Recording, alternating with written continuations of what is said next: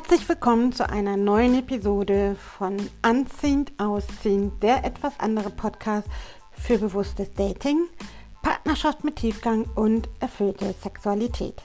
Und in der heutigen Episode möchte ich ein aktuelles Thema aufgreifen, was leider viel zu doll tabuisiert wird, nämlich das Thema Single sein während der Corona-Pandemie oder auch Einsamkeit als Single.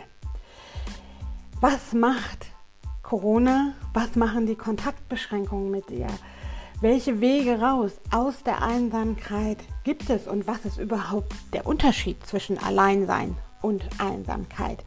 Über diese ganzen Aspekte möchte ich heute mit dir reden, dir Inspiration geben. Deshalb lass dich inspirieren, hör gerne rein und lausch meinen Worten. Und wie immer freue ich mich am Ende, wenn du mir dein Feedback und deine Erfahrungen zu diesem Thema via E-Mail oder auf meinen Social-Media-Kanälen hinterlässt. Auf die Liebe, weil du es dir wert bist, deine Maike. Viel Freude beim Hören.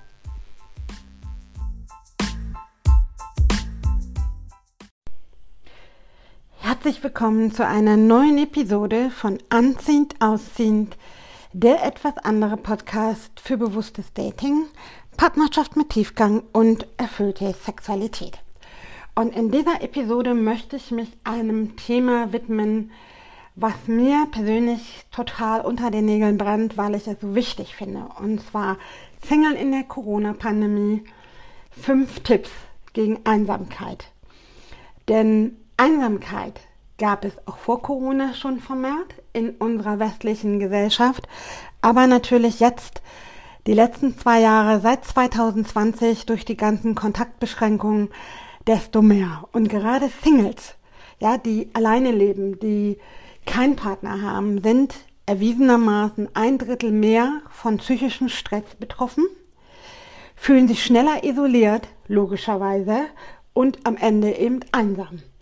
Und in dieser Episode möchte ich einleiten, erstmal mit dem grundlegenden Unterschied zwischen Alleinsein und Einsamsein und am Ende dir fünf Tipps verraten, wie du aus deiner Einsamkeit dich befreien kannst, beziehungsweise Schritte gehen kannst, die dir helfen, aus diesem Gefühl herauszugehen. Vorab möchte ich aber einleiten mit der Info, dass Einsamkeit keine Krankheit ist. Einsamkeit ist ein Gefühl, ein Bewusstseinszustand. Und je länger du in diesem Zustand dich befindest, desto höher ist langfristig auch dein Risiko tatsächlich ernsthaft zu erkranken. So ist zum Beispiel statistisch auch nachgewiesen, dass Menschen, die sich einsam fühlen, schneller zu Herzinfarkt neigen oder Schlaganfälle oder auch anfälliger sind für Krebserkrankungen und noch vieles mehr. Das heißt, Einsamkeit macht auf Dauer auch krank. Denn Körper und Seele sind eine Einheit und du weißt vielleicht auch, dass der Anteil der psychosomatischen Erkrankungen in den letzten 10, 20 Jahren drastisch gestiegen ist. Ja, denn ist die Seele krank, leidet die Seele, leidet auch der Körper. Das eine ist vom anderen nicht abzukoppeln. Und Krankheit, Bilder sind immer ein Aufschrei der Seele, dass irgendetwas im Ungleichgewicht ist. Jetzt möchte ich einmal einleiten, einfach mal zu gucken, was ist überhaupt der Unterschied zwischen alleine sein und Einsamkeit. Und ich glaube, jede und jeder von uns kennt dieses Gefühl, ganz gerne mal Zeit für sich zu haben, alleine zu sein, seinen Hobbys zu frönen, Freunde zu treffen oder auch einfach mal faul auf der Couch zu liegen vor sich hin zu träumen, Musik zu hören, gutes Buch zu lesen, in der Natur unterwegs zu sein, was auch immer du machst. Und das ist auch völlig normal. Wir Menschen sind zwar soziale Wesen, brauchen aber hin und wieder auch ein wenig Rückzug für uns. Um unsere Akkus aufzuladen, also das heißt allein sein, kann dir auch wieder neue Energie schenken. Einsam und ist das ist der ganz entscheidende Unterschied, ein bewusst gewählter Zustand. Das heißt, wenn ich alleine bin, dann ist es in der Regel ein bewusst gewählter Zustand. Das heißt, ich entscheide mich dafür, jetzt Zeit für mich zu nehmen.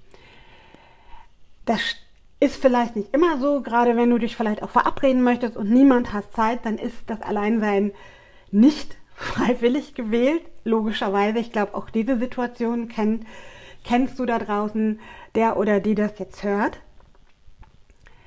Aber du weißt, was ich meine. Im Grunde genommen ist Alleine sein ein ganz bewusster Zustand, nämlich in dem ich mich entscheide, jetzt Zeit mit mir alleine zu verbringen und mich etwas zu widmen, was mir Freude schenkt, wo ich Energie tanken kann, wo ich einfach mal entspannen kann. Einsamkeit dagegen ist ein negatives Gefühl. Ja, wenn ich einsam bin, dann ist es vor allen Dingen nicht bewusst gewählt. Das heißt, das ist ein Zustand, in dem ich mich ausgegrenzt, ungeliebt, unverstanden, nicht liebenswert fühle, alleingelassen. Es ist ein Gefühl von innerer Leere. Und oft, nicht immer, aber oft gibt es so ganz bestimmte Auslöser für dieses Gefühl von Einsamkeit. Das kann zum Beispiel nach einer Trennung sein, nach dem Tod eines geliebten Menschen, zum Beispiel auch wenn Kinder erwachsen werden und ausziehen, ja, nach einem Jobverlust oder wenn du in den Ruhestand gehst, sprich ein neuer Lebensabschnitt beginnt, du umziehst in eine neue Stadt, ob beruflich oder privat, wenn du generell eher introvertiert bist und dich schwer tust, neue Kontakte zu knüpfen und wenn du auch ein geringes Selbstwert, einen geringen Selbstwert hast und geringes Selbstbewusstsein so rum, dann fühlt man sich auch ganz schnell ungeliebt und unerwünscht.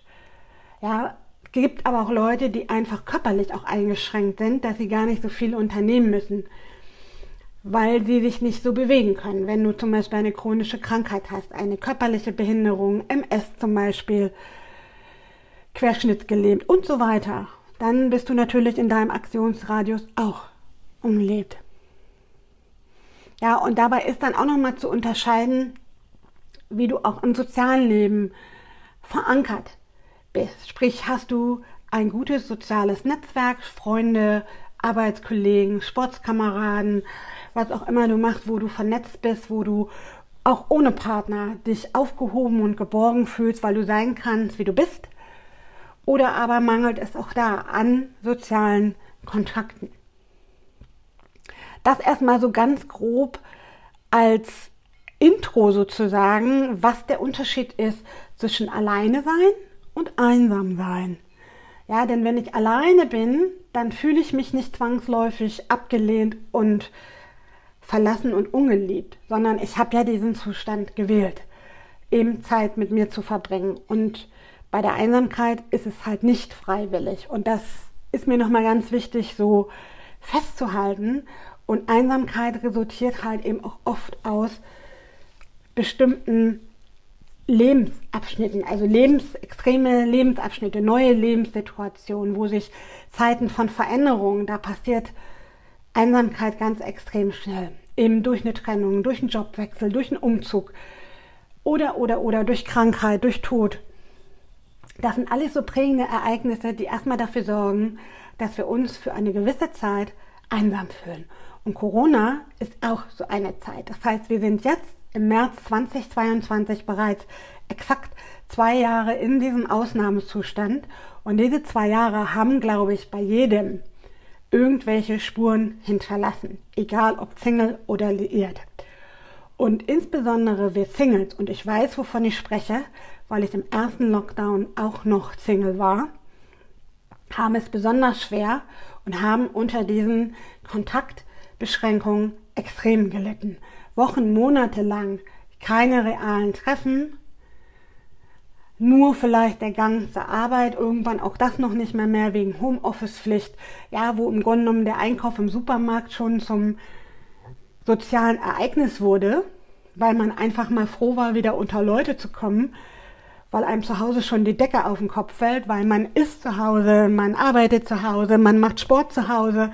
Es war ja alles auf einmal auf zu Hause ausgerichtet. Das heißt, Corona hat jeden und jede von uns gezwungen, sich zwangsläufig mit sich selbst zu beschäftigen, zu fragen, was ist mir wichtig im Leben, ähm, hat aber eben auch genauso aufgeworfen, wie wichtig soziale Kontakte sind. Und ich glaube, das kann auch jeder bestätigen, dass das das ist, was uns allen in den Lockdowns am meisten gefehlt hat.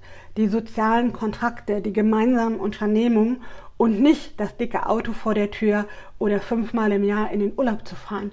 Das vielleicht auch.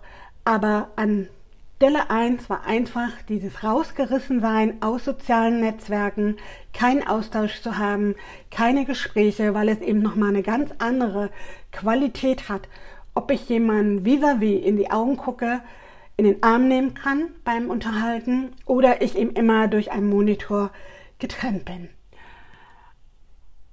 Genau, und deshalb hat es insbesondere die Singles total hart getroffen. Und selbst jetzt, wo wir uns so langsam Schritt für Schritt wieder in eine neue Normalität bewegen, wo immer mehr Beschränkungen aufgehoben werden, kann ich aus eigener Erfahrung sagen, bleibt trotzdem ein Nachhallen, weil Menschen durch diese lange Zeit der Einschränkungen des Alleinseins doch misstrauischer und vorsichtiger geworden sind. Das heißt, es fällt nicht mehr so leicht, in Kontakt zu gehen. Und vielleicht bist du auch seit längerem und auch jetzt insbesondere seit der Pandemie aktiv auf irgendwelchen Dating-Apps. Und da wirst du sehen, wie das da boomt, weil sich im Grunde genommen jede und jeder nach Nähe sehnt, nach Zweisamkeit, aber auch nach Intimität. Und die Apps haben einen regelrechten Boom erlebt während der Pandemie, eben weil im realen Leben nicht viel läuft, weil alles geschlossen war, Restaurants, kulturelle Einrichtungen, und so weiter und so fort. Und weil auch jeder mit dieser Bedrohung, nenne ich sie mal, durch das Coronavirus anders umgeht. Ja, es gibt Leute, die haben weiter gedatet, als wenn es kein Corona gäbe. In meinen Augen völlig rücksichtslos zum Teil und unverantwortlich. Die haben sich auch auf schnellen Sex eingelassen, als wenn es, wie gesagt, kein Morgen mehr gibt. Und dann gibt es andere, die einfach vorsichtig geworden sind. Ja, die sich lieber draußen zum Spaziergang getroffen haben mit anderthalb Meter Sicherheitsabstand. Vielleicht auch weniger, aber zumindest draußen, wo sie das Gefühl haben, die Gefahr ist weniger, wenn man sich draußen zum Spaziergang zuerst trifft. Und da hat ja jeder auch so seinen ganz anderen Umgang und sein ganz persönliches Angstlevel wie schnell man sich einschüchtern lässt, wie sehr es meinen täglichen Ablauf beeinflusst. Und ja, vielleicht ertappst du dich da jetzt auch und reflektierst mal, wie gehst du eigentlich mit diesen Einschränkungen um? Merkst du vielleicht bei dir auch, dass es dass du vorsichtiger, dass du misstrauischer geworden bist. Und damit meine ich gar nicht nur in Bezug auf neue Kontakte, sondern auch vielleicht in deinem Freundeskreis. Also ich habe es in meinem Freundeskreis auch erleben müssen, dass meine Freunde auch vorsichtiger wollen. Dass es einfach weniger Treffen gab, selbst als es möglich war, im Sommer zum Beispiel, weil eben diese Isolation und diesen ganzen Einschränkungen, denen wir jetzt seit zwei Jahren ausgesetzt sind, nonstop, mal mehr, mal weniger strikt, je nachdem auch, wo du wohnst, das variiert ja dann auch noch immer, die, die machen einfach was mit uns, mit unserem Miteinander. Und dabei ist es egal, ob es Freundschaften sind, ob es Arbeitskollegen sind. Ja, Arbeitsgemeinschaften sind ja auch sehr auseinandergerissen worden während der Corona-Zeit, wo jeder in seinem Homeoffice gewurstet hat und nur durch Videokonferenzen miteinander verbunden ist. Und der erste Schritt, und da möchte ich auch so langsam überleiten zu den Tipps, die ich dir mitgeben möchte, ist einfach, einfach mal deine Ist-Situation, wenn du dich gerade einsam fühlst und sehnlich einen Partner wünscht, den Ist-Zustand anzunehmen, so wie er ist, und zwar bewertungsfrei und nicht mit diesen Gedanken wie, warum passiert mir das immer, warum finde ich keinen Partner, keine Partnerin, sondern einfach mal zu akzeptieren und sagen, okay, ich habe jetzt im Moment keinen Partner, keine Partnerin das macht mich aber nicht zu einem schlechteren Menschen. Das ist schon mal der Ausgangspunkt, wo ich starten möchte mit meinen Tipps. Dass du die Situation so wie sie ist, bewertungsfrei annimmst. Und basierend darauf ist mein erster Tipp, stärke deinen Selbstwert. Was meine ich damit? Damit meine ich, dass du anfängst, dich selber mehr zu schätzen, Grenzen zu setzen, dass du anfängst, konsequent zu handeln, dass du bestimmte Dinge nicht akzeptierst und danach auch handelst, dass du dich selber mehr wertschätzt, zum Beispiel indem du mit so kleinen Dingen fängt es an, darauf achtest, dass du eine ausgeglichene Work-Life-Balance hast, dass du guckst, dass du dir Zeit einräumst für Hobbys, für Freunde, wo du weißt, das tut dir gut, da tankst du wieder auf. Ja, dass du dir aber vielleicht auch hin und wieder mal selber dein Lieblingsessen kochst. Oder dir auch mal ein Glas Wein genehmigst, ohne schlechtes Gewissen. Einfach so, weil dir der Sinn danach steht, ohne großen Anlass. Dass du dir vielleicht auch mal ein neues Buch kaufst oder eine Massage gönnst, weil dir der Sinn danach ist. Ja, dass du einfach mit dir achtsamer umgehst und guckst, welches Bedürfnis sich gerade bei dir meldet. Ist es das Bedürfnis, vielleicht was zu unternehmen, unter Menschen zu gehen? Ist es das Bedürfnis nach Rückzug, dir es auf der Couch gemütlich zu machen, mit Tee, mit einem Buch, mit Kerzen, was auch immer. Guck da mal näher hin und jetzt mag sich vielleicht fragen, was hat das vielleicht alles mit meinem Selbstwert und mit meinem Selbstbewusstsein zu tun? Ganz einfach, je öfter du das praktizierst und je besser du mit dir selber umgehst, desto mehr wird auf die Dauer dein Selbstwert und dein Selbstbewusstsein wachsen. Ja, und je größer das jeweils ist, desto einfacher fällt es dir auch, dann später Kontakte zu knüpfen. Achtsamer Umgang mit dir selbst bedeutet aber auch, nicht nur dir was Gutes zu tun und im Miteinander Grenzen zu setzen, dass du sagst, das und das machst du nicht. Oder wenn sich jemand so und so verhält, dann ziehst du bestimmte äh, Grenzen, indem du bestimmte Konsequenzen in deinem Verhalten aufweist, sondern das bedeutet auch mal achtsamer darauf zu achten, wie redest und denkst du eigentlich über und von dir. Das sind so ganz kleine Sachen, dass uns im Alltag auch immer wieder rausrutscht, so, so Sätze wie, oh Gott, bin ich blöd, ist ja kein Wunder, mir gelingt das nie. Ja, ich glaube, jeder kennt das. So. Oder man muss es ja noch nicht mal aussprechen. Manchmal rutscht es einem raus, aber manchmal denkt man es auch nur, dass man denkt, da ist ja klar, dass mir das wieder passiert. Zum Beispiel.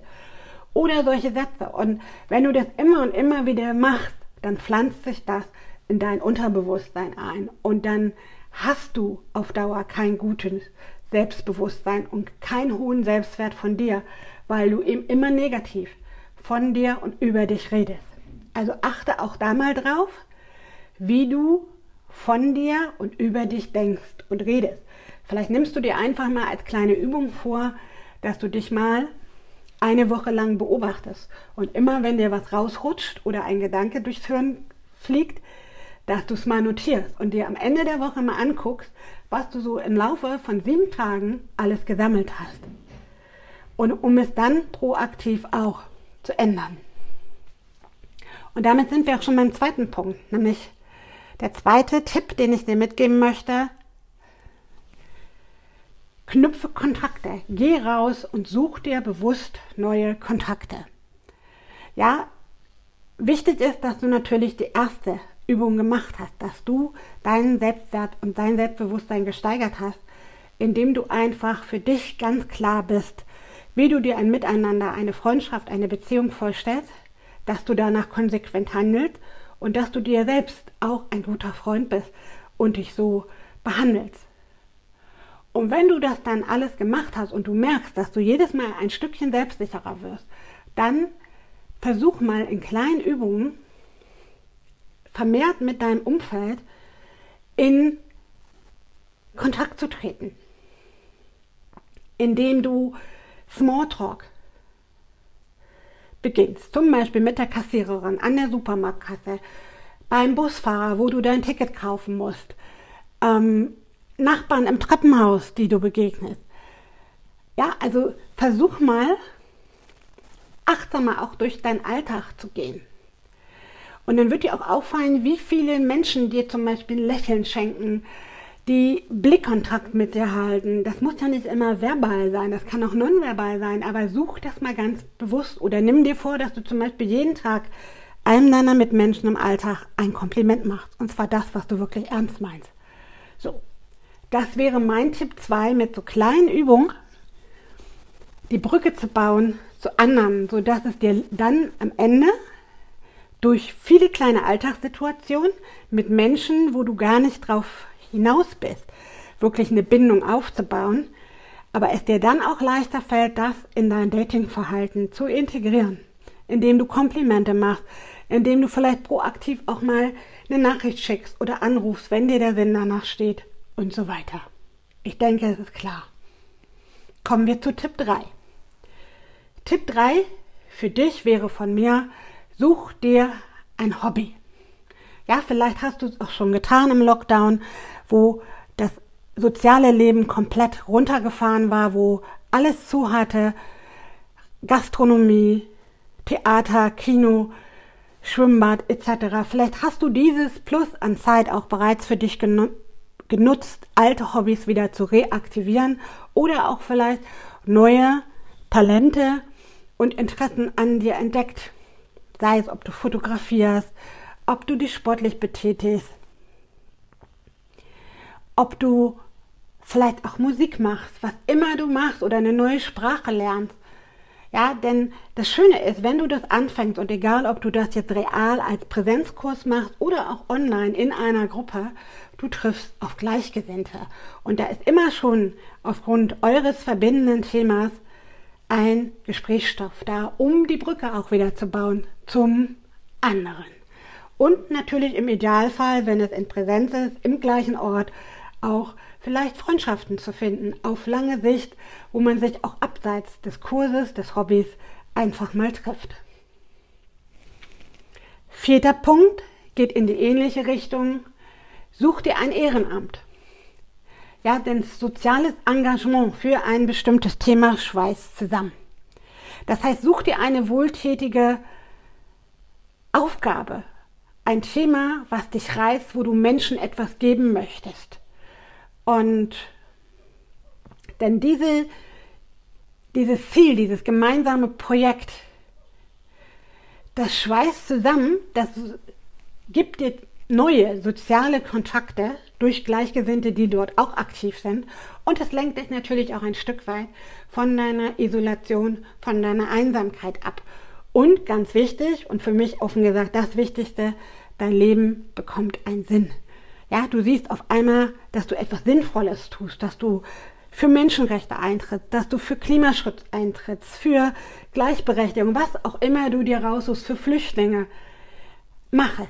Denn diese Institutionen, die leben von Ehrenamtlichen und die könnten gar nicht existieren, wenn niemand das machen würde. Deshalb, wenn du dich da gerufen fühlst, gebe ich dir den Tipp, ich kann das aus eigener Erfahrung sagen, ich selber war 20 Jahre lang ehrenamtlich tätig, immer im interkulturellen Bereich, habe mehrere Gruppen geleitet, war hier in Hamburg auch in einer Institution im Vorstand, immer mit dem Fokus im Grunde genommen Ländern, kulturellen äh, verschiedene Kulturen so rum, um Menschen verschiedener Kulturen zusammenzubringen. Und das habe ich lange Zeit wirklich mit Begeisterung gemacht, weil es einfach auch mega interessant für mich war, was von anderen Menschen, von anderen Kulturen aus anderen Ländern zu lernen, meine Sprachkenntnisse aufzufrischen und einfach einen internationalen Freundeskreis aufzubauen über die Zeit. Und vielleicht hast du ja auch so ein Thema, was dich in deinem Alltag sowieso begleitet, weil du zum Beispiel sehr nachhaltig lebst, weil dir das wichtig ist, dann guck doch mal, ob du auch in dieser Form ein Ehrenamt findest, zum Beispiel zum Thema Klimaschutz. Oder, oder, oder. Du weißt, was ich meine. Das war jetzt eins von vielen Beispielen. Das wäre der vierte Tipp. Und Tipp 5, wenn du zum Beispiel ein eher introvertierter Mensch bist, dem es schwerfällt, Kontakte zu anderen zu knüpfen und du auch vor Corona vielleicht bereits jemand warst, der wenig soziale Kontakte hatte, dem es schwer gefallen ist, auf Menschen zuzugehen, der lieber immer freiwillig in der zweiten Reihe steht, dann könntest du zum Beispiel auch mal nachdenken, dir ein Haustier zuzulegen, eine Katze oder ein Kleintier wie ein Kaninchen oder ein Vogel oder Fische, was auch immer. Beim Hund wird in der Mietwohnung schon oft kritisch. Ja, das macht nicht jeder Vermieter mit. Katze geht noch so, das ist oft eher geduldet als ein Hund. Zumal, wenn du berufstätig bist, ein Hund ja auch viel intensivere Betreuung braucht. Und guck da mal hin, denn mit diesem Haustier hast du nicht nur einen neuen Lebensgefährten, der sich freut, wenn du nach Hause kommst, sondern du kannst auch deine Zuneigung, deine Liebe weitergeben und hast gleichzeitig eine Aufgabe und Verantwortung, die du für jemand anders, in diesem Fall dein Haustier, dein Mitbewohner, dein Vierpfotiger, mit übernimmst. Ja? Wenn du jetzt sagst, auch eigenes Haustier ist nicht so meins, ich bin beruflich viel eingebunden oder ich habe da auf Dauer keine Lust zu, dann gibt es ja auch die Alternative zu sagen, okay, du engagierst dich im Tierschutz oder im Tierheim, wo du zum Beispiel anbietest, Hunde auszuführen oder Ställe auszumisten oder, oder, oder. Also das geht dann schon wieder in Richtung Ehrenamt. Guck einfach mal, ob dir das einfach dienlich ist. So, was auch immer ganz spannend ist, dass ähm, wäre sozusagen der sechste Bonustipp, ist einfach schließ dich gleichgesinnten Netzwerken an. Es gibt im Netz zum Beispiel ganz viele Plattformen, wo man sich Netzwerken anschließen kann, um neue soziale Kontakte zu knüpfen. Das ist zum Beispiel das Thema Meetup. Das ist schon eine ganz alte Plattform aus den USA. Das heißt, da geht es zum Beispiel darum, dass du die Möglichkeit hast, dich nach Interessen in bestimmte Gruppen anzuschließen.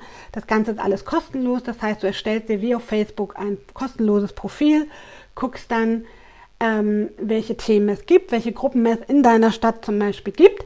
Denn da ist das Prinzip so, dass zwar die Koordination von Treffen online über diese Plattform und in den einzelnen Gruppen erfolgt, dass der Fokus aber darauf liegt, tatsächlich real sich zu treffen und etwas gemeinsam zu unternehmen. Ob das eine Radtour ist, eine Wanderung, ein Städtetrip, äh, gemeinsamer Theaterbesuch, Konzertbesuch, was auch immer. Also das lege ich dir wärmstens ans Herz.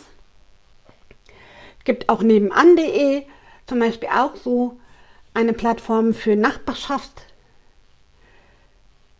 wo man aus seiner unmittelbaren Umgebung, aus seinem Stadtteil, manchmal sogar auch aus seiner Straße Leute vernetzen kann und treffen kann, ja, um zum Beispiel Karten zu spielen, um zum Beispiel Handarbeiten gemeinsam zu machen, all diese Dinge. Also das wäre so mein sechster Geheimtipp. Das heißt, guck mal und google mal, welche sozialen Netzwerke und damit meine ich nicht Facebook und Co. Wobei auch da gibt es sicherlich solche solcher lokalen Gruppen, denen du dich anschließen kannst, um wirklich Leute vor Ort in deinem unmittelbaren Umfeld auch kennenzulernen. Und das wäre so mein Bonustipp. So. Denn ähm, du bist nicht allein. Also es geht ganz vielen so. Es geht ganz, ganz vielen so. Und je mehr du irgendwann nicht beim ersten, zweiten und dritten Treffen dich jemandem öffnest und auch mehr von dir und deinem Leben erzählst, desto mehr baust du natürlich Vertrauen auf und desto höher sind am Ende auch die Chancen, ähm, dass eine echte Freundschaft entsteht oder vielleicht eben auch tatsächlich eine Beziehung über ein gemeinsames Hobby oder Thema, was euch verbindet. Und ansonsten gibt es natürlich weiterhin die Möglichkeit, auf den Dating-Apps aktiv zu sein. Da würde ich aber gut hingucken, was du suchst, bei der Auswahl deiner Plattform. Um, darüber werde ich mal eine andere eigene Folge machen, ganz einfach, was du beachten musst, nach welchen Kriterien du deine Plattform auswählst. Aber da gibt es ja auch die Möglichkeit, weiterhin Kontakte zu suchen. Wichtig ist nur, dass du für dich erstmal klar bist, was du suchst, wen du suchst. Wie gesagt, Punkt 1, den ich heute erzählt habe, auch guckst, dass du deinen Selbstwert stärkst, denn nur wenn du für dich da anfängst, dann kannst du das auch rausgeben. Und das ist egal, ob du das dann im Ehrenamt machst, Freundschaften suchst oder eben auch die Liebe suchst.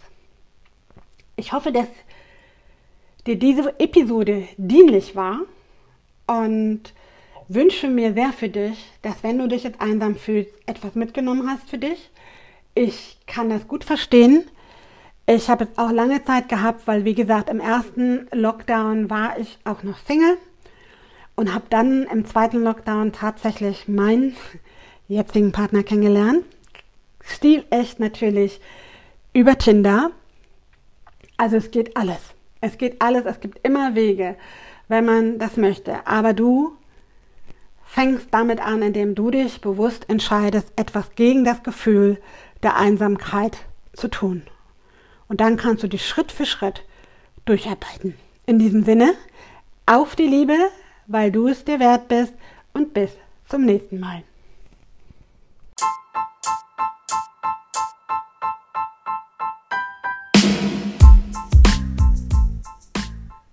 Das war's mit einer neuen Episode von Anziehend Ausziehend. Ich hoffe, ich konnte dir mit dieser Episode einige Aha-Momente bescheren, vielleicht auch ein paar Schmunzler und vielleicht ein wenig Inspiration, Motivation oder auch die extra Portion Mut zu sprechen. Ich freue mich jedenfalls riesig, wenn du mir eine Sprachnachricht hinterlässt und deine Erfahrungen mit mir zu diesem Thema teilst. Ansonsten freue ich mich natürlich, wenn du das nächste Mal wieder einschaltest, wenn es heißt Anziehend, Ausziehend, der etwas andere Podcast für bewusstes Dating, Partnerschaft mit Tiefgang und erfüllte Sexualität. Auf die Liebe, weil du es dir wert bist, deine Maike. Bis zum nächsten Mal.